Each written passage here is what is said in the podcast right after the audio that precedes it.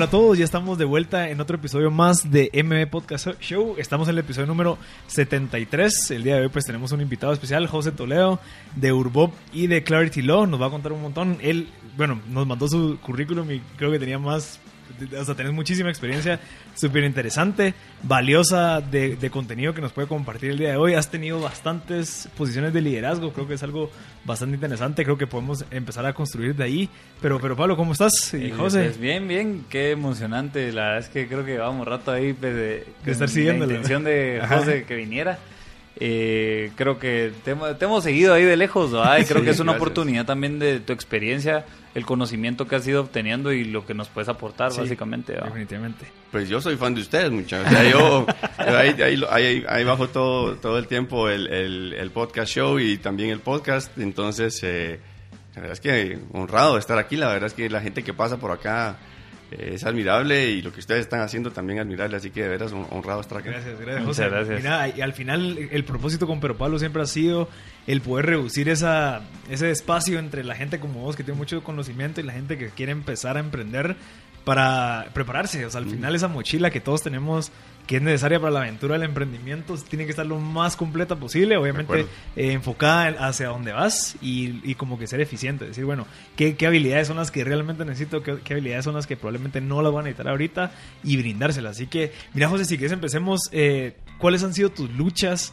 En los últimos meses en temas de emprendimiento. Acabas de fundar Clarity Law, si no estoy mal. Hace sí, un año, hace un año, cabal. Entonces, ¿cuáles, ¿cuáles han sido tus luchas de ya desde la perspectiva como emprendimiento de, estar emprendiendo ahorita? Sí, pues eh, empezar nada más, ¿verdad? O sea, el, echar a andar la cuestión y, y, la, y, la, historia como nace Clarity, pues tiene que ver un poco con, con que yo había dejado las leyes por completo, había renunciado a, a hacer eso y luego por circunstancias de, dentro de, de, de, me doy cuenta que donde agrego valor más es en el tema legal. O sea, no, no dar por, no subestimar todo el tiempo que, que, he estado en, en, esto, porque desde que entré a la U he estado trabajando en temas de, derecho y desde lo más eh, rascuache, o sea, el, procurador que va a todos lados y vas como que va subiendo y aprendiendo todas las, todas, todas las eh, eh, etapas por las que uno pasa, pues entonces creo que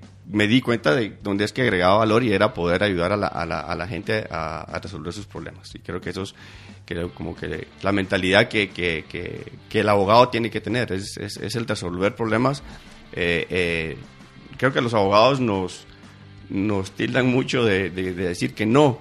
Eh, y, y, sí es cierto en el sentido de que tal vez hay una idea de hacer las cosas de cierta forma, y esa no es la forma eh, legal o a veces hasta ética de, de, hacerlo. Eh, y encontrarle la manera de, de, lograrlo es, es, es, es, el reto, pues. Pero entonces ya como, como emprendimiento, la, primer, la primera cuestión fue cómo generar ingresos, pues, o sea, cómo, cómo, cómo lograr que, que, que, estuviera esa estabilidad, porque entre todo y todo, pues hay familia que pagar, hay hipoteca que pagar, o sea, ya cuando estás a estas alturas ya son otros los compromisos, entonces... Eh, bueno, hay que ver cómo, cómo se, que se hacen los, eh, los, los, ingresos, pues. Eh, y de nuevo ahí es donde también subestimas o no te das cuenta de, de la trayectoria que has, que has, tenido hasta que llegas y la gente te dice, ah, sí, perfecto, con vos me gustaría hacerlo.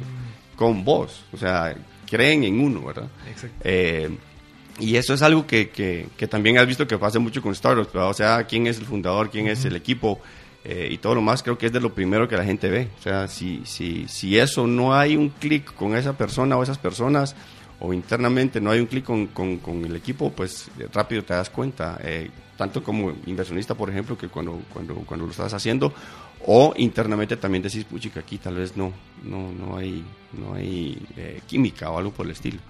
Entonces, eso, esos retos fueron como que al principio y justamente antes de entrar al aire estábamos platicando con, con vos, Marcel, de, de, de, que ahorita es otra etapa. O sea, siento que, que, que, la firma logró estabilizarse en el sentido de, de tener sus ingresos eh, y que, pero estamos tratando de resolver el tema de hacer las cosas bien. O sea, ya tenemos las cosas que nos dan estabilidad, pero tenemos que enfocarnos en hacerlas bien antes de llegar y querer tener 200 clientes más, pues. O sea, no es, no es razonable hacerlo, sino que estamos tratando de trabajar mucho en tener, y algo que aquí Pedro Pablo va a estar muy, muy contento de escuchar, es tener procesos y sistemas, de tener esa, esa gobernanza, fijarnos internamente en nuestros roles, porque esa fue mi experiencia cuando, cuando, cuando, cuando casi pues, cuando salí eh, de, de, Urbop y, entré a, fundar Clarity fue, fue que no había claridad en los roles. Entonces habíamos cosas que hacíamos duplicadas, había cosas que se quedaban sin hacer y no estábamos como que entre nosotros eh, haciendo lo que queríamos y estábamos insatisfechos. Eh, la cosa entonces fue ya eh, entrar a Clarity y, la firma se llama así por algo, pues se llama Clarity porque es querer y ser claridad, querer tener claridad uno mismo para poder fijar el rumbo y, creo que esa es la misión del abogado mientras da soluciones a problemas es hacerlo claramente y no hablar en puro guisache o tratar de llevársela con un lenguaje muy elaborado, ser muy directo, pues, o sea, ser muy, muy, ser muy claro. Entonces, eh, lo, lo, decimos mucho eh, eh, con la gente con la que, con la que trabajamos. Y somos un equipo core bien pequeño, somos cuatro. Ayer empezó alguien también part-time, pero tenemos a otros tres abogados también trabajando de manera, de manera externa, interna, dedicados a proyectos específicos pero nos gusta que la gente sea, eh, vamos a ver, que tenga el mismo tipo de pensar que nosotros. Y para eso también les hacemos una mini inducción, ¿verdad? Les decimos, mira, eh, esto es eh, lo, que somos, lo que pensamos y se traduce en acciones concretas como, como inventar. No dejamos un correo sin responder más de 24 horas. O sea, nada se queda sin responder más de 24 horas. Si, si, aunque sea le decís, mira, recibido, lo voy a ver y te respondo, pero sabe, sí, sí. pero sabe, vamos, o sea, no que, ¿será que lo recibió? ¿Y qué pasó? ¿Y qué onda? Que manden un correo, mira, lo recibiste. Que... Eso es lo peor, ¿va? Y, y, y, con la gente que he trabajado, me dicen que tengo un sexto sentido porque les digo mucha, no les hemos respondido y nos van a, y nos van a preguntar, ¿y al minuto entra el correo así, ¿qué, ¿qué, pasó con esto? Entonces, creo que la, mentalidad es pensar como cliente, pensar como, eh, como, como usuario, qué es lo que te gustaría, qué es lo que no te gustaría, eh, y no sé, por ahí, por Hacer ahí. las cosas bien desde pequeño, pues, o sea, empezar haciendo las cosas bien, las cosas chiquitas, como el contestar un correo, contestarlo bien, que tengan la firma, o sea, cosas pequeñas, bien detalladas y que están, estén bien hechas, creo que puedes empezar a construir de ahí. En los detalles, como decís vos, o sea, a veces eh, nos, perdemos en hacer las cosas como que deprisa y podemos y podemos tener eh, problemas después porque porque los detallitos estaban estaban mal, ¿verdad? Entonces, siempre antes de mandar algo, nos tomamos 5 o 10 minutos antes para, o tratamos de, porque realmente no, no, no, no nos, o sea, somos humanos y nos equivocamos y, hemos metido la pata, eh, pero todas las metidas de pata tienen solución. Pero el punto es tomarse 3 minutos antes de mandar un correo y ver el documento y decir, lo voy a revisar, darle última, un último vistazo es mejor eso a, arrepentirte. arrepentirte así. y mandar otro correo después, mire, perdón, se me olvidó. así es, o sea. Y, y mira, nos, nos, nos, sigue pasando y está bien, o sea, pero tienes que aprender de, esos temas para, para no seguirlos haciendo, pues. Sí, a mí me, me, llama la atención algo, José, y es de venir de trabajar en una firma, eh, pues grande o reconocida y en un puesto, digamos, más como corporativo, diría yo que en, ya estando en la cancha de los startups, eh, pues cómo fue ese salto desde ahí, o sea, estando ahí a empezar a emprender.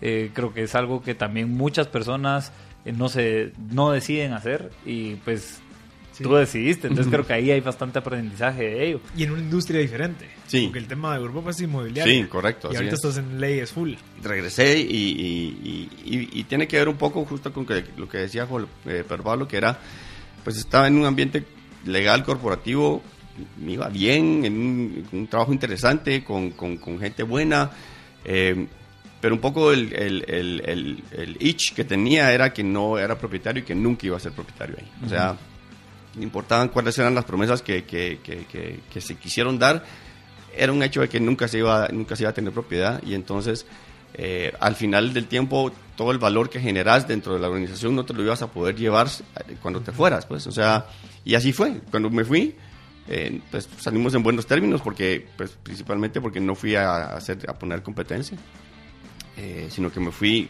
como te decía antes, dejé las leyes por completo, pues, o sea, todos los clientes los dejé y entonces, dos años después, todos los clientes, tuve que ir a, tuve que ir a ver qué hacía porque no tenía nada. Pero, pero el punto era querer tener algo propio. Y, y tal vez un poquito hastiado con el tema legal, eh, era que entonces dije, ah, no, no, ya no quiero esto. Y no tenés idea cuántos abogados me decían, vos lo que estás haciendo es lo que yo quisiera hacer, dejarlo todo y meterme a un negocio propio y que no tenga nada que ver con leyes y demás. Y a los dos años, cuando les digo que regresé, me dicen, ¿y, entonces? ¿Qué pasó?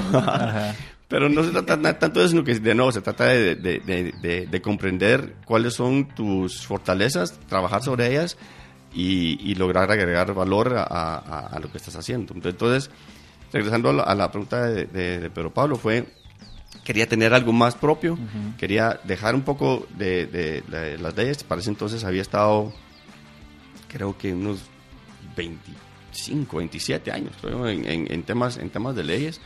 Eh, sí, porque desde el 93, si no estoy mal, empezaste en tema de inmobiliaria. Sí, tenía temas inmobiliarios en el, en, eh, eh, en el, pero en las firmas, o sea, en, las firmas de siempre abogados. como que siempre tenía ese, ese, tema y la forma como llegué a Urbop tiene que ver un poco con eso, pues. Em, pero el tema era que ya estaba como que ya cansado, pues. Entonces eh, me sirvió muy, muy, mucho, pues, para, para, para darme cuenta que las cosas no son tan sencillas. Eh, Urbop también era startup en ese, en, en ese momento. Y tal vez algo de las cosas que, que, vas aprendiendo, y es algo que lo que decía uno de mis, de, mis socios, era que con gente buena los negocios siempre van a ser buenos. O sea, no tenés que llegar al detallito y firmar cada uno y encontrarle todas las, las, aristas en un contrato que, que, que, sí las puedes hacer después, pero si te das la mano con alguien que confías, se va, se va a lograr. Pues entonces, eh, tuve la gran dicha de estar con gente muy buena en Urbop, o sea, los quiero y los adoro realmente, o sea, es, gente que aprecio mucho. Eh, y las circunstancias no se dieron para poder, para que yo siguiera dentro. Yo seguía aportando valor a Urbo porque después fue mi primer cliente. fue mi primer cliente, entonces bueno, sí seguía aportando valor desde el lado en el que sí, en el que sí, eh, en el que sí era y tal vez no era adentro, sí, sino que era afuera. Mira, José, ¿y cómo te preparaste? O sea, sabiendo de que, bueno, la hipoteca, tu familia, el colegio, todo lo que hay que pagar. Eh, finanzas personales. Finanzas personales, de viajes y todo lo que se quiere eh, tener. ¿Cómo, cómo su, obviamente no renunciaste de un día para otro. Tal vez hiciste una planeación, dijiste, bueno, tal vez en seis meses voy a empezar a prepararme ahorita. Porque obviamente el tema del, del startup, el, bueno, tengo que validar, tengo que encontrar un socio, o sea, todo eso em, empieza a quitarte un poco la paz. Eh, ¿Cuánto tiempo pasaste? Desde que renunciaste a tener tus primeros ingresos. Entonces, ese tiempo que estuviste, ¿cómo lo planeaste? Decir, bueno, ¿cómo puedo seguirle dando la, la, vida que le estoy dando a mi esposa, a mis hijos, a la hipoteca y todo eso? Para poder seguir, de cierta manera, este, este itch que tengo de, bueno, voy a emprender a esa incertidumbre. ¿Cómo lo planeaste? Pues mira, el, el, el, el tema ya venía de hace rato y creo que me inició tal vez unos dos o tres años antes de salirme, porque lo que más tenía yo miedo, por decirlo de alguna manera, era que los ingresos dependían de mi trabajo personal. Entonces, si yo me enfermaba o, me pasaba algo o, decidía que no quería esto, entonces mis ingresos iban a estar, estar en, directamente ligados a, esa cuestión. Entonces, hice un par de inversiones en, un par de negocios, eh, tratando de que eso fuera como que, que supliera decir, ok, ¿qué tal que esto me dé X eh, ingresos al mes para cubrir esta, esta necesidad que tengo? no me fueron bien en esos, negocios y principalmente porque no estaba yo involucrado en ellos. Y cuando digo yo, era eh, tal vez haciendo lo que también como para, para, socios. Eh, que tuviera socios que también estuvieran metidos en la, en la operación y puedas contar con ellos.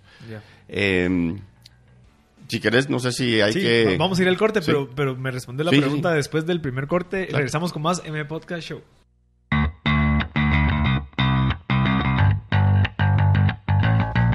Ya estamos de vuelta en el segundo segmento de M Podcast Show. Les recordamos que en este espacio pues conversamos con emprendedores líderes. Eh, hoy estamos hablando con un emprendedor, José Toledo, que nos va a contar un poquito el tema legal. Bueno, ahorita estábamos en una pregunta que se hizo en el segmento pasado sobre cómo él hizo una planeación anticipada, digamos, de cuando renunció de su trabajo, se estiró a, hacer su startup. ¿Cómo te preparaste, José? ¿Cómo lo podemos, cómo la gente que tal vez está en esas, ¿verdad? de que, bueno, usted tengo un trabajo, pero probablemente tengo familia, tengo todas estas responsabilidades. ¿Cómo puedo hacer yo para poder tomar ese salto y decir, bueno, voy a probar a hacer este negocio? O bueno, ni siquiera probar, voy a hacer este negocio y me va a ir bien porque me va a ir bien. Pues tuve la suerte de que al, negocio al que me estaba tirando ya estaba en marcha, no era algo que tenía que sacar desde cero, entonces ya estaba produciendo ingresos y tenía eh, al menos yo claridad de que no iba a llegar a ser algo que, que estaba en cero, pues eh, mucho mérito a, a, a, mis socios en ese, en ese tiempo porque porque y también se estaba transformando la empresa en el sentido de que necesitaba más, más manos, o sea, más, más, más gente a, cargo del tema. Entonces, aparte de tener los ahorros que son necesarios para, para, para, aguantar, para tener ese, ese, ese runway personal.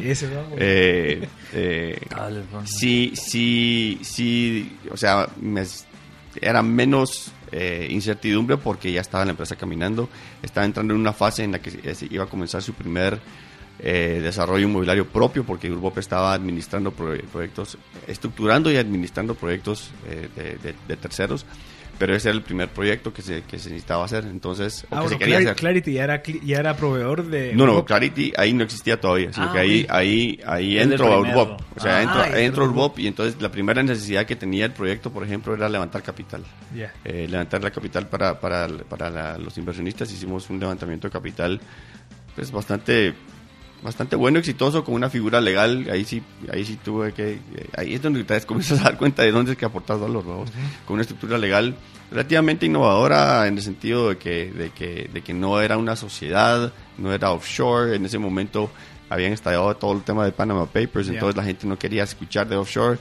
Eh, la SATI y la CICIG estaban súper fuertes con todo el tema de evasión fiscal, entonces lo que para mí antes era un era una en, una desventaja competitiva porque, porque nunca he sido súper creativo en el tema de estructuras eh, fiscal financieras. Eh, ahora se volvía una, una fortaleza porque la gente decía, quiero cero riesgo, no lo quiero tener.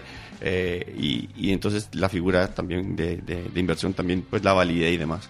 Pero el punto es que para ese primer cambio sí habían como que más ahorros eh, y, la, y, la, y la empresa tenía ingresos. Pero parte de la razón por la que comienza a ver ese cabal como ese, eh, no sé si estrés es decirle, entre socios es que tres de los, de los socios éramos de mi edad, pues, o sea, con las mismas necesidades y entonces lo que podía pagar la empresa no era, no era suficiente, uno, y dos, los ingresos que nos estaban pagando estaban ahogando a la empresa. Entonces no, podía, no se podía crecer porque los socios estamos exigiéndole demasiado a una empresa que todavía no lo podía hacer, eh, al punto que cuando finalmente yo digo, muchacha, yo voy a salir, eh, o más bien lo que decidimos fue que tres de los socios no tuviéramos un rol operativo y, uno fuera nombrado como el gerente general. Creo que fue la mejor decisión que se pudo haber tomado en, ese momento porque ya se están comenzando a definir los roles, la gobernanza y demás que, no estaba tan clara. Eh, y entonces digo yo, no me veo con un buen rol aquí adentro, ni que esté agregando valor, pues, o sea, discutimos diferentes cosas que podía hacer. Pero para ese entonces mi runway ya se estaba, ya se estaba como que terminando, pues, y la empresa ya no podía pagar eh, los, los, los, salarios de la gente, pues, de los socios, eh, con las cantidades que queríamos. Entonces, eh, aparte de decidir de, que, los roles fueran diferentes, pues entonces digo yo, si voy a hacer esto, mejor lo hago por mi cuenta, pues lo hago por, por, fuera y trato de que, de, que, ese valor que yo puedo generar esté, eh, reconocido por, más gente, ¿verdad? O sea, no solo por un solo lugar. Eh, entonces ya entro a ese segundo cambio y ese segundo cambio sí fue un poquito más eh, estresante porque como te decía, los, los ahorros ya, no, ya, ya habían durado año y medio. Eh, sí, había recibido salario, obviamente, de, de, donde estaba, pero, pero al final estaba muy apretado. Eh, y entonces fue entrar en modo de crisis un poquito, ¿verdad? O sea, en, justo en enero y febrero del año pasado fue así como, bueno, a partir de febrero ya no tenés ningún ingreso seguro, pues, ¿qué vas a hacer?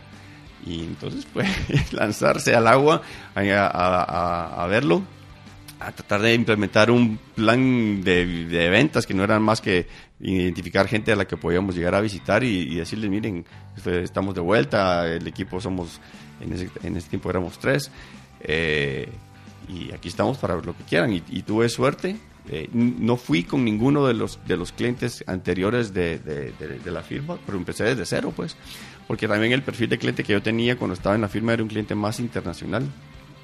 Eh, y entonces no tenía una base de clientes local, a pesar de que mi network era obviamente local. Sí.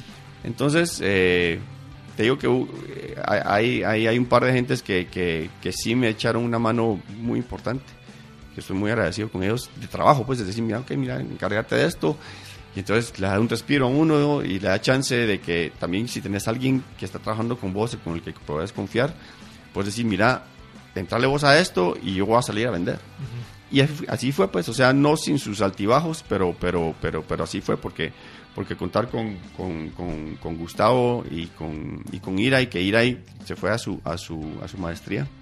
Entonces lo dejó un poquito eh, eso, pero con Gustavo estuvimos sentados hombro a hombro desde el día uno. Estuvimos ahí en el coworking del, de la zona 4, donde todavía estamos en un escritorito de 2x2, eh, en un cubículo, perdón, de 2x2 eh, cada quien con la copu que traía heredada de, los, de las cosas anteriores y poquito a poco fuimos con bisacuotas, bueno, entonces la impresora, con bisacuotas, entonces la siguiente computadora y, así va. Interesante. entonces el runway se acabó durante un tiempo y, mano, hay que meterle, pues aquí hay que, hay, que entrarle duro y, y, eso fue tal vez lo que nos han detenido en, en el primer año. Yo creo que es importante esas etapas de estrés, más en, una, en una etapa de emprendimiento, esas etapas de estrés no solo llevan a procesos, eh, digamos, externos con respecto a un modelo de negocio, sino también internos, ¿verdad? Y yo creo que eso también hay bastante aprendizaje en esos procesos internos que uno, donde uno se conoce en etapas de estrés eh, y que básicamente también te ponen en un sentido de supervivencia animal, ¿verdad? Así decir, bueno, a, buscar. Pero creo que también es parte de la gasolina en esas etapas, ¿verdad? Que, que básicamente nos, nos nace, ¿verdad? Ir a, ir a, ir a, ver de dónde, ¿verdad? Ya, tienes que tener hambre, pues, y, tienes que querer ir, detrás, de las cosas y no que las cosas vengan a vos. Y, creo que esa fue la mentalidad desde el principio. O sea, nada me va a venir, nada voy a, a, me va a caer del cielo. Lo tengo que ir a buscar, tengo que yo generar eso y tengo que después obviamente cumplir con lo que con lo que estás con lo que estás ofreciendo, pero pero es esa ese es, dijiste vos, como que un fuego interno que tenés que tener y, te van haciendo solo de las ganas de hacerlo, pues, o sea, ni siquiera, porque yo no tengo que probarle nada a nadie, pues, o sea, eh, siento yo, pues, o sea, siento que, que, que, he estado en suficientes lugares como para tener que probarle algo, entonces más bien es probarme a mí mismo de que, puchica, esto sí lo puedo sacar adelante, pues. Sí, sí, inclusive una de las principales cosas que, a mi criterio, hay esa pura observación, es de cuando uno se da valor a uno mismo, ¿verdad? Eh, partiendo de ahí, empezás a tener valor de cara a, alguien más, digamos, ¿verdad? Entonces, en la medida que uno invierte en uno, ya sea desde salud mental, física, económica, lo que sea, ¿verdad? Uno va viendo ese retorno de cara a siguientes relaciones. Yo creo que desde el campo del emprendedor, ese es uno de los como ejercicios constantes que uno tiene que ir revisando. ¿ah? Irse dando valor a uno mismo para entonces las, esas siguientes etapas. Lo que, lo que, vos decías, José, que también eh, ya los clientes te conocían, ya los clientes te querían dar el trabajo a vos, pero fue por ese, ese posicionamiento, de cierta manera, en la mente de ellos por haber hecho un buen trabajo. Sí, y, mira, también ya llega un momento, o sea, acabo de cumplir 48, pues, y, y, creo que es el momento en el que también ya la gente confía un poquito más, ¿verdad? O sea, Dicen que las canas, yo ahorita que tengo pelo corto ya no se miran las canas, pero sí me salen. Pero, pero, pero como que ya se sienten también más cómodos, decir, va, este es un poco más senior, pues, eh, de, que, de que sí, sí le tengo, pues de nuevo, la confianza que se necesita para atender, para atender los asuntos. Entonces, eh, como que hay que ver en qué etapas también es, son las correctas. No sé en qué otro lado también leí de que, de que los emprendimientos que duran más, eh, pensando en startups o cosas que están eh, como que empezando, los hacen justamente gente que está entre 45 y 50. Eh, y yo no sé si, pues, si es porque tienen esa presión o un midlife crisis o lo que sea. Yo siento que no la he tenido y tal vez mi midlife crisis ha sido emprender esto por, por, por, por mi cuenta, pues. Pero, pero y tal vez lo voy a buscar y, mandárselos, pero, pero que el estudio, al menos en Estados Unidos, es que los emprendedores de entre 45 y 50 son los que son más más eh, prolíferos y tal vez porque tienen mucha experiencia, pues, o sea, ya pasaron, ya vieron qué cosas funcionan, qué cosas no, eh, ya tienen como que también, eh, las ganas de, de, hacerlo y, tal vez hasta tener los compromisos que los pueden estar presionando ahí para, para lograrlo. Mientras si tenés tal vez 30 decís, aquí me puedo dar el lujo de perderlo todo y, vale. Ahorita yo no tengo ese lujo y, está bien. O sea, me gusta tener un poco esa presión para, para, para, para que, que, las cosas caminen eh, como se deben y, además ya te volvés un ejemplo para tus virus, Entonces, que vean de que, de que, de que las cosas no son sencillas que son, que, y, que, y que requieren esfuerzo. Insisto, a mí lo que más frustra es ver alguien que está pasmados viendo que las cosas sucedan. Ah, no, si no te mueves, nada va a pasar. Cabal. Sí, José, y sabes de que eso hemos hablado con Pero Pablo en los últimos 70 episodios, que era lo de las rayas del tigre, ¿te acuerdas? De que, de que, si no estoy mal hay un estudio, o bueno, no sé dónde lo tuvimos, pero de que los emprendedores con más acceso o que más le dan inversión son de 30 a 40.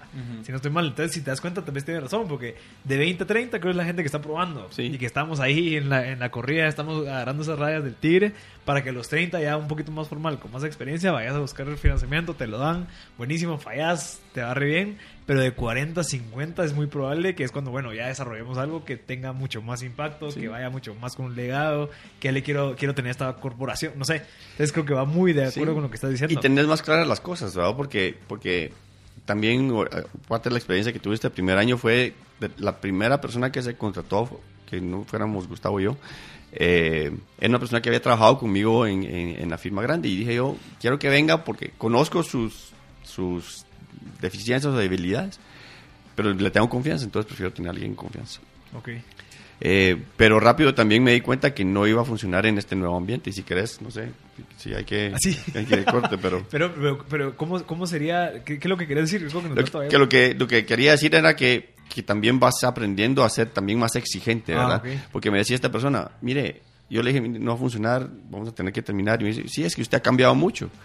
Y, mi primera reacción fue, no, yo no cambio. Y después, casi de inmediato, fue totalmente. Tienes razón, he cambiado por completo, porque ahora soy mucho más exigente sin obviamente hacer maltrato, porque no, era ese el, issue, pues, sino que yo no voy a aceptar nada menos de lo que yo mismo me estoy exigiendo. Y usted no está dando todo y no lo quiere dar todo y no lo quiere hacer aquí, así que, mire, no va a funcionar. Y así fue, pues, o sea, ya, ya, ya, no, ya, no, ya no se fue. Y entró otra persona que sí tiene esa mentalidad, vamos, que sí tiene esa mentalidad de decir, sí quiero ser mejor todo, todos, todos los días, sí sé que tengo debilidades y voy a trabajar eh, sobre ellas eh, sí sé cuáles son mis fortalezas y voy a también trabajar con esas fortalezas, pero es la mentalidad de, decir, sí, soy exigente, ¿Y qué? Y es, que, y es que algo importante ahí es esto de la autodisciplina.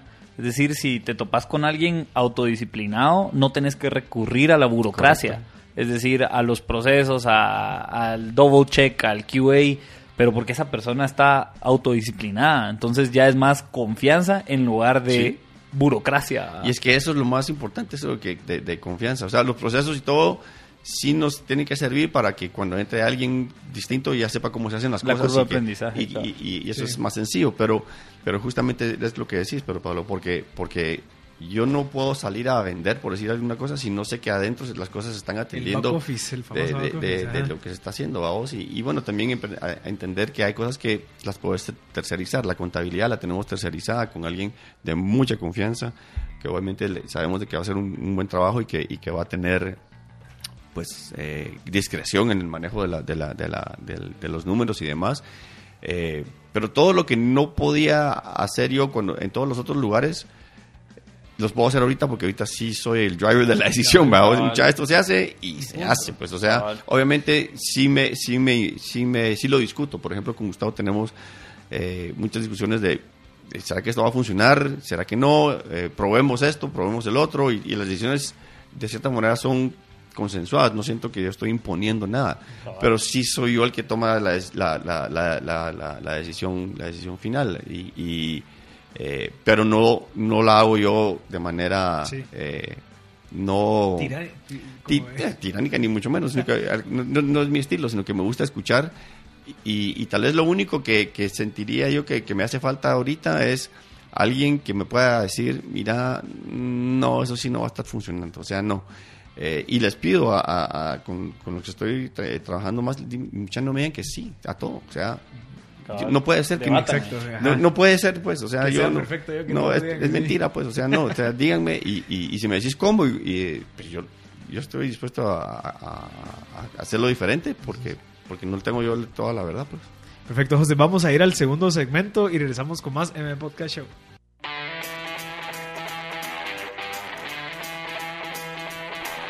Ya estamos de vuelta en el tercer segmento de ME Podcast Show. A la gente que se acaba de sumar, pues les cuento que el otro martes se estará subiendo este episodio a Spotify en ME Podcast para que puedan escucharlo desde el comienzo. El día de hoy tenemos a José Toledo que nos viene a contar un poquito sobre cómo está fundando ahorita su empresa de Clarity Law, eh, cómo fue que se animó a salirse de, la parte corporativa a, hacer una startup. Eh, José, tenía una preguntita. Eh, sobre cómo identificaron la propuesta de valor dentro de una industria de cierta manera que ya está muy competitiva. O sea, cómo entras a una industria donde ya sabes, o sea, ya hay nombres de 50, 60 años, eh, cómo encontraron esa propuesta de valor y cómo encontraron un nicho de mercado para eso, para poderse, o sea, poder tener un, un startup y que esté creciendo. Mira, eh, seguimos en ese proceso, no es algo que esté pulido y creo que esa es parte de lo que estamos haciendo ahorita. Eh, hay una un shout out a Multiverse que nos ha ayudado porque estamos en el programa que, ellos y nos han dado mucha guía. Estamos haciendo el Business Model Canvas para, para, para, para Clarity, entonces estamos identificando justamente el modelo de negocio y la propuesta de valor hacia, hacia, dónde, hacia dónde vamos. Pero siento que, que tenemos tal vez independientemente de que lo armemos cierta claridad respecto a, que hay una parte de, del cliente en Guatemala que está tal vez un poco desatendida porque está frustrada de que quiere los mejores abogados, pero no quiere pagar una, una, una gran fortuna.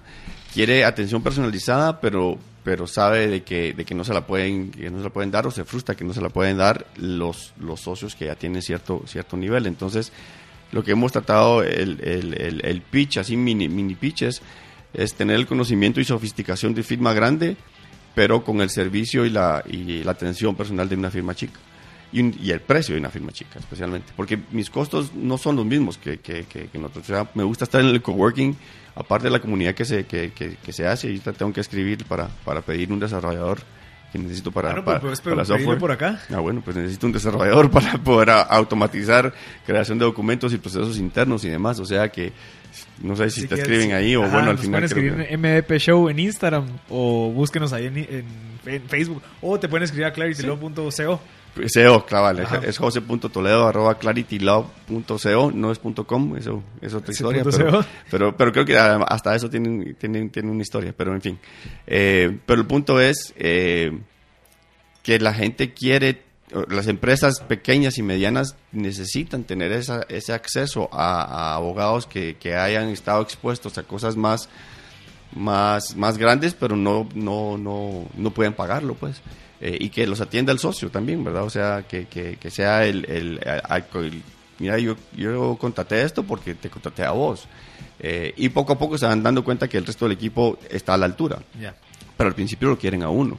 Y entonces también eh, parte del modelo que hemos, que hemos tratado de implementar es que con los clientes tenemos una reunión mensual en el que face to face nos, nos, nos, sentamos y vemos cuáles son sus planes, porque otra cosa que es muy importante para mí es adelantarme a las cosas. Es bien difícil y te sale más caro tener que reparar algo que si, que, que si te lo previste y, lo, y, lo, vas a hacer. Y tal vez reparar suena más a que, a que se metió la pata y que hay algún tema, pero también está el que, bueno, mira, ya voy a hacer el negocio, me urge eh, porque lo, lo, lo, vamos a hacer, necesito el contrato. Y cuando te llaman decís, puchica, pero mira, esto no se puede como, como vos querías. Y entonces, pero tenemos que hacerlo de otra manera y entonces se pierde tiempo. Sí.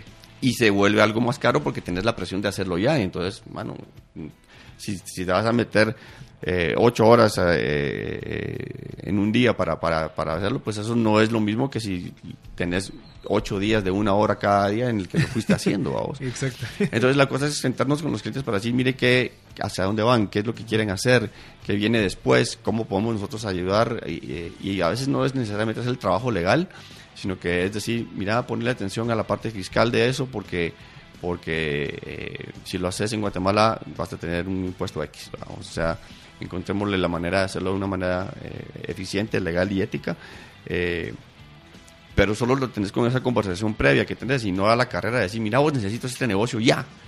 Entonces ese es parte del modelo que hemos tratado de hacer mucho lo que hemos tratado también de lograr es que hayan ingresos recurrentes mensuales, y creo que es algo también es una, una cuestión que mucho, ustedes mucho han hablado. Eh, y, es, es un, te da esa base y que, que, hoy por hoy, gracias a Dios, la, la, hemos tenido, pero también significa que tenés que cumplir todos los meses eh, y, no puedes dejar de, de, de, de, hacerlo porque, porque pues, te pagan a veces por anticipado por, por, por hacer las cosas. ¿va? Entonces, el modelo está todavía en construcción, pero va hacia eso. Queremos tener buenos abogados, pero no necesariamente trabajando dentro de la firma, no pagar todo. Lo más caro entre una firma es. Gastos fijos. Cabal.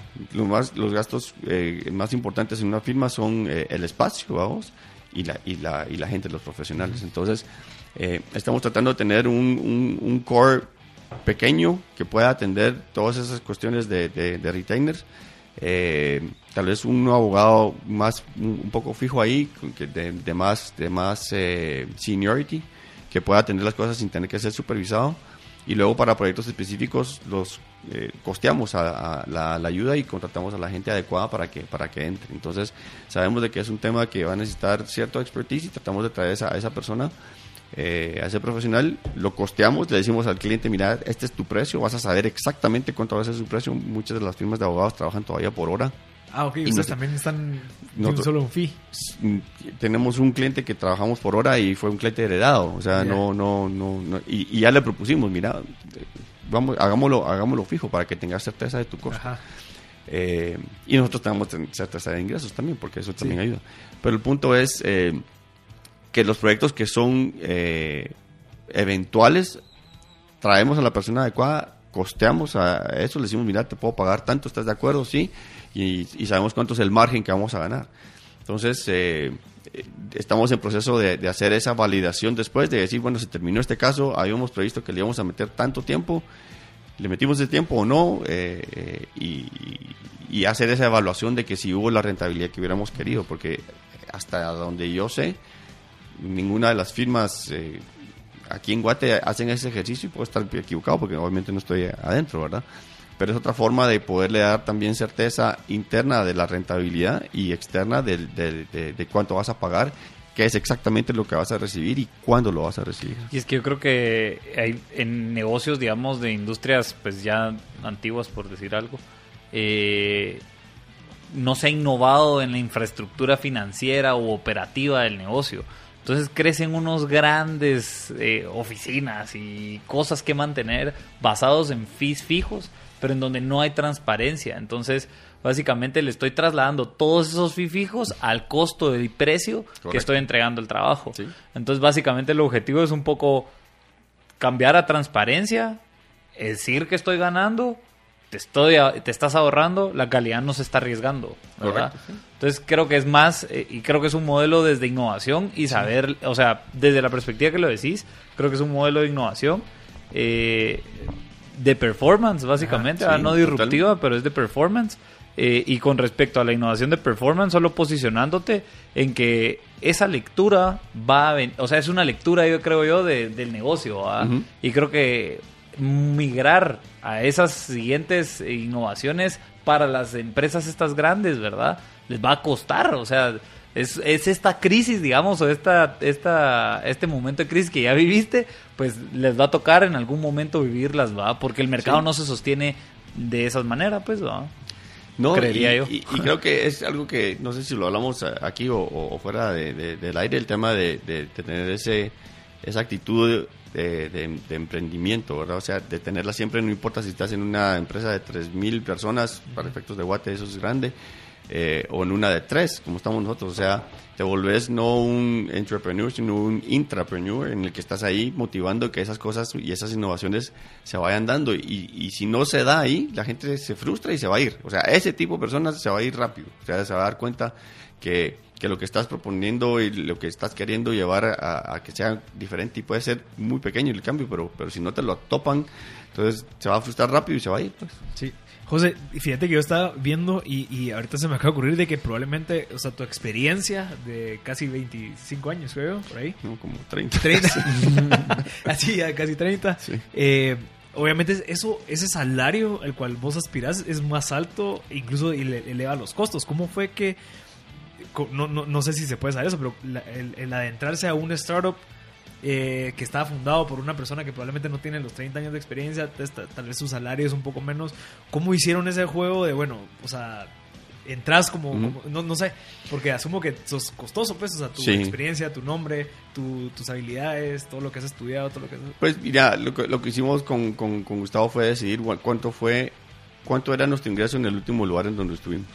Y ese era el que usamos como benchmark, ¿verdad? Entonces, nos, nos fijamos eso como salario eh, y eso te ayuda a costear, ¿verdad? Porque entonces, si, si, si hace cuánto es el costo para la firma de mi hora, si me paga ese salario, entonces de nuevo me ayuda, me ayuda a poder costear. Entonces, también te da algo hacia, hacia qué apuntar para decir, ok, quiero llegar a esta cantidad como mínimo. Y toco madera, pero, pero hemos, lo, lo hemos logrado, pues, o sea, eh, lo más que nos ha pasado es que nos pagamos un mes un mes después ese mismo ingreso, pues, pero es un tema más de cash flow porque la cuenta por cobrar no está está comenzando a madurar un poquito. Antes nos pagaban súper puntual, ahora la primera experiencia de final de año de que, de que te pagan hasta finales lo, lo que lo que facturaste a principios de diciembre, o sea, a finales de enero lo que facturaste a principios de diciembre. Entonces, eh, la decisión fue tenemos una guía, o sea, ya sabemos una una una eh, una determinación monetaria de nuestro valor, que fue lo que nos pagaban en los últimos lugares donde, donde, donde estuvimos. Y aquí no estoy hablando en, mi caso de Urbop, sino más atrás, en, en, en áreas que el Tu costo oportunidad, básicamente. Correcto, y es que eso es exactamente, que después está hasta para los, los que están comenzando a emprender con socios, está este el libro de Slicing Pie que, que me encantó que ese es una nada es, se lee súper rápido y te da justamente lo que lo que acabas de decir pero Pablo valorate según tu costo de oportunidad o sea eh, y ese que sea tu precio y después el, el, libro ya te da una metodología para para ir determinando cómo se va a repartir el, el, país según lo que hagas y según el valor que le estás asignando a cada quien. Y también, cabal, si en dado caso vos estás basándote en tu salario anterior, también es, bueno, qué tanto yo estaba aportando en mi, en mi trabajo anterior para aportarlo aquí también, pues no... tal vez eso es un poquito diferente porque... porque porque es, es, bien diferente el valor que aportas cuando estás en la, en la firma grande que cuando estás aquí sacándolo todo, poniéndote todos los sombreros, O sea, eh, de, factura, junta directiva de era mensajero. mensajero, te lo juro que sí. Mensajero, facturador, cobrador, abogado, o sea, y fue cuando dijimos que estamos topando. Motivador, coach. Todo, vamos, o sea, y, y, ese hay cosas que sí decís, esto sí no lo tengo que estar haciendo. ¿Cómo es posible que estoy yo haciendo estas facturas ahorita?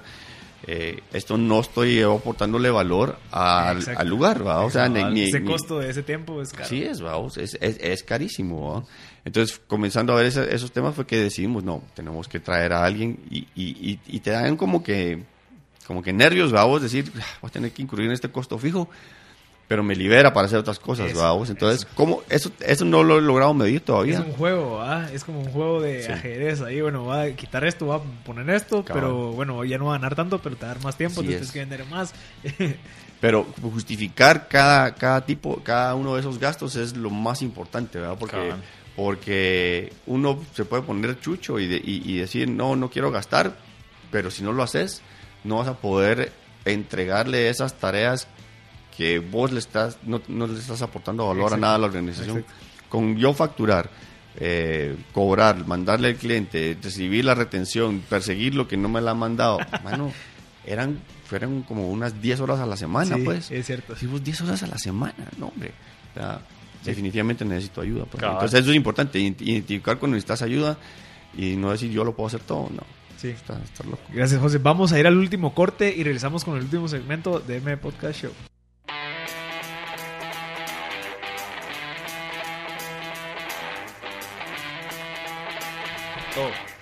Ya estamos de vuelta en el último segmento de M Podcast Show. Eh, el día de hoy estamos con José Toledo, el, el cofundador de Clarity Law. Estamos hablando, bueno, del proceso de salirse de una corporación a tirarse a emprender.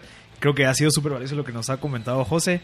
Pero también quería hablar de los, de los puestos de liderazgo que tenés. También estás, eh, si no estoy mal, como presidente de la Asociación de Gerentes de Guatemala. No, ahorita, ahorita es eh, secretario de la, de la AGG. ya llevo cuatro años, si no estoy mal. ¿Y, esos puestos los ves estratégicos definitivamente como para network, para ampliar tu mensaje? Sí, eh, definitivamente que sí. Y tal vez ahí el tema es que eh, es difícil llegar a eso solo por el hecho de que son, que, que, son por invitación un poco, ¿verdad? Eh, y eso, eso pues creo que es en cualquier lugar que, al, que vas a llegar de, de, ese tipo, ¿verdad? O sea, la gente te te aprecia, te tiene confianza y cree que vas a agregar valor, entonces te dice, mira, echamos una mano aquí en, en, eh, en este lugar. Ahí es diferente porque sí tenés rol de junta directiva y tenés que tratar de, de, que no sea, eh, o sea, no puede ser además hands-on, o sea, no, es, no puede ser operativo, pero interactuar también con otra gente que está a mejor nivel que uno es también es, es, es, es muy es muy satisfactorio y te nutre un montón, ¿verdad? O sea, haces ahí mucha, mucho, eh, pues es una mini mentoría, si querés, cada vez. Y que también uno, uno, uno la para dando también, porque, porque a, los, a las personas que están a cargo de la ejecución, la guía pues la pone la junta directiva. Eh, entonces también tener esa, esa, ver cómo es tan importante entregarle a la gente la dirección para que después la ejecución se haga eh, ha ayudado un montón estar en, eh, en, esos puestos y además también el trabajar con gente que está a tu nivel y, poder tratar de que, de que también tratar de sacarles lo mejor también eh, a, esa. Eso tal vez es, es, es en, otros puestos en, los que he estado. también es a veces es rico no ser el, el, presidente de, la organización porque entonces estás un poquito más retirado del, tema. Estar, al estar liderando la organización, pues la gente espera esas cuestiones de uno. Eh, y entonces también manejar eh, hasta los egos de la gente, ¿verdad? Y saber quién es bueno para qué y decirle, mira, sabes que me, sabes que me puedes ayudar vos con este, con esta tarea, crear, no sé, como que mini comisiones o mini equipos de trabajo, sabiendo que en todas este tipo de organizaciones en las que he tenido más experiencia ha sido con, con, con que son sin fines de lucro. Entonces, la gente que, que, que, llega ahí no es su chance, no es su trabajo y, es ad honorem, en ninguna se les pagan, se les pagan dietas, entonces no es como que eh, reciben una remuneración por eso, entonces a veces eso hace más difícil la, la gestión de la junta directiva, eh, porque la gente está metida en su rollo eh, de día a día. Eh, y, y, como la analogía que le pongo yo, que, que, pasa mucho en esas juntas directivas, es que es como un switch de, de, de prender y apagar la luz. Llegas a las reuniones, prendes el switch y estás metido en, eso, en la reunión y tal vez un, poquito después, pero después apagas el switch y no te enteras de nada hasta la siguiente reunión y cuando debería ser como más un dimmer, ¿verdad? O sea, que, le das más brillo en ese, en ese momento, pero que no lo apagas del todo en, en las etapas que están en, eh, eh, medio. Entonces también eh, aprender a manejar eso es importante y contar con la gente interna que te pueda estar ayudando a quitarte esa carga pero pero que no te no te desconectes del todo, pues. Y Solo tal vez creo que me llamó bastante la atención. Ya ibas diciendo dos como enunciados que apunté así de buenos... Del Dimmer. No, de... Ajá, pero con respecto a juntas directivas. Una es el de saber los planes para estar preparados antes, digamos, o sea, como yo tengo que saber los planes para poder aportar valor cuando lo necesiten, ¿verdad? Y el segundo es el del dímero, ¿ah? creo que es súper útil para personas que son directores, ¿verdad? En juntas directivas, eh, estar en el loop de lo que está sucediendo en el negocio es es bastante útil para obviamente llegar y aportar y ganarte una dieta, pues si ves las dietas como alguna fuente de ingreso. Pero cuando no hay dietas también el hecho de que, bueno, voy a la reunión, me emociono, aportamos, pero me voy a mi casa y ya no vuelvo a hablar hasta la otra semana, ya nadie hizo nada. Sí, ese más, ese más tema es creo yo de que incentivos dictan comportamientos. Ajá. También. Entonces, también. Y, y, y tenés toda la razón, porque, porque estar en la junta directiva de algo como la AGG es un, es un gran honor, pues. La verdad es que he estado en juntas directivas en donde siempre me siento muy honrado de, estar, ¿verdad? Porque no la gente te llama y te dice, mira, venite porque creo que puedes aportar. Eh, pero lo frustrante es que realmente, a menos de que te eches las tareas al hombro y, las, y las ejecutes, te puedes quedar frustrado de que, de que no estás logrando dar un impacto y, o tener, eh, pues tal vez el impacto es la mejor, es la mejor palabra, pues, al menos a mí me ha pasado de que querés hacer más y, porque, porque sentís de que estás identificado con la causa, te gusta eh, eh, y crees que puedes hacer eso, pero después te das cuenta de, puchi, que tengo que regresar a ver si, si, si puedo lograr eh, captar más clientes en, en, mi otro lado o crear que me da de comer, que, que, que, que, que, que, además que a mí te, te, gusta. Entonces, eh, no sé, ese, ese balance es, es el que cuesta cuando estás en, estas en estas posiciones porque querés hacer más, pero los incentivos no están ahí para hacerlo porque no, no, simplemente no puedes. O sea, este, tu día a día ah. es, es, otro. Y te come más. Fíjate que, y por eso iba el tema de sacarle lo de AGG, porque yo creo que no muchos ven el valor de involucrarse en actividades que probablemente no te generan un ingreso, pero también te generan exposure, te generan network, te, generan conocimientos, ¿verdad? Estás rodeado de mucha gente. Eh, ¿Cómo puedes hacer entender eso a la gente que no solo porque no te va a pagar no vale la pena meterte probablemente en algo en donde eh, puedes agregar valor? Eh, pero yo creo que sí es importante. Mira, son, son dos cosas. Lo que dijiste es, es, es, algo, pero no debería ser motivador, el tema del network, ¿verdad? Creo que si te querés involucrar, tenés que trabajarlo y, y esa ha sido mi experiencia. Es decir, no fue como que ah, me cae bien José Toledo y Benite y, y hace, sino que, estabas involucrado, eh, por ejemplo, cuando estuve en United Way, eh, trabajé pro bono, pero entonces cuando estás viendo que estabas trabajando, cuando estabas trabajando pro bono y, estabas involucrado con la cuestión, te dicen, ok, mira, o sea, si estás dando algo, si estás trabajando algo, entonces, ¿sabes qué? Por eso es que quisiera que te vinieras. Y así va a ser con cualquier organización en la que, en la que te interesas auténticamente eh, eh, en trabajar y en dar de voz, entonces te van a pedir que, que, que, los acompañes porque dicen, mira, ya vi que estás eh, identificado con la causa, que le metes tiempo, eh, que estás disponible. Disponible no quiere decir que tenga tiempo. Eh, disponible es, mira, necesito hablarte y pues, sí, perfecto, ¿sabes qué? Hablemoslo, o ¿sabes qué? Hablemoslo dentro de media hora o lo que sea. Eh, sí. Porque nadie se está rascando la panza en todas estas juntas directivas, pues, o sea, todos es de gente súper ocupada, pero que están llegando a, a, trabajar, si quiere que no, ¿verdad? Pero lo a lo que quería llegar era que en la medida en que estás involucrado, te van a llamar en la medida en la que estés dando de, estés dando de voz de manera desinteresada y auténtica, te van a llamar. No es así como que voy vas a llegar a tocar la puerta de la GG, mire, quiero ser director. O sea, ¿y usted quién es? ¿Y, y, por qué? ¿Y a cuenta de qué? Eh, sino que es un tema de que, de que, de que la gente mire que tenés un, un interés auténtico y activo de, de, de, de, hacer que las cosas que las cosas sucedan pues. Sí y agregando valor que es la sí y cada quien lo tiene diferente de, diferente manera pues. Hay gente que sabe mucho de, marketing por ejemplo lo que sea. Y lo que sí he visto es que muchas muchas juntas directivas lo que quieren es mira tengamos un abogado tengamos abogado dentro de la junta directiva porque entonces lo primero que hacen mira y eso se puede hacer o sea eh, y qué pensás de eso y, genial, o sea, es perfecto, o sea, creo que, que, también ayuda a que, a que pues la profesión está ahí, pero, pero no es como que han habido un montón de abogados en juntas directivas de, de, distintas cuestiones, o sea, pues tal vez soy muy chute o muy activo o, o, o, o, hago más de lo que debiera, pues, pero es cuando la gente dice, bueno, sí, venite, porque me, gustaría saber tu punto de vista o que, nos acompañes en todas estas cosas. Y, y, aparte de las juntas directivas, creo que algo que sí es importante tal vez es como saber qué conocimientos son necesarios.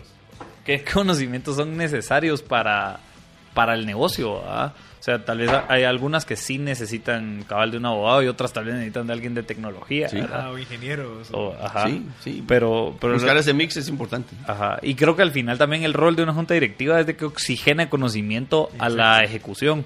Entonces, es o sea, qué, importante que hablaste cabal de juntas directivas. Pero, pero sobre todo que le dé dirección a la ejecución. O sea, que y, y, y he estado en juntas directivas que, que ha costado llegar a eso, pues, o sea, y que eh, el, mismo ejecutor se frustra porque dicen, es que, es que no sé qué para, para qué estoy, pues, o sea, y hacia dónde me tengo que ir. Entonces, eh, ese sí es el rol principal de Junta Directiva, el, el, el, fijar el rumbo, eh, el fijar las expectativas, que va con fijar metas. y hacer a la gente responsable, accountable de, de, de, las cosas. Buenísimo, José. Para ir terminando, ¿cómo te pueden contactar? Eh, pues en, LinkedIn, en LinkedIn me encanta, la verdad es que es una buena, es una buena red. eh, ahí como José Augusto Toledo en Clarity Law o jose.toledo arroba claritylaw.co. Eh, encantado de poder, de poder conversar con, con, con más gente. No, mi gracias por tu tiempo, definitivamente es súper valioso. La gente que no logró escuchar el episodio lo puede escuchar el próximo martes en M Podcast.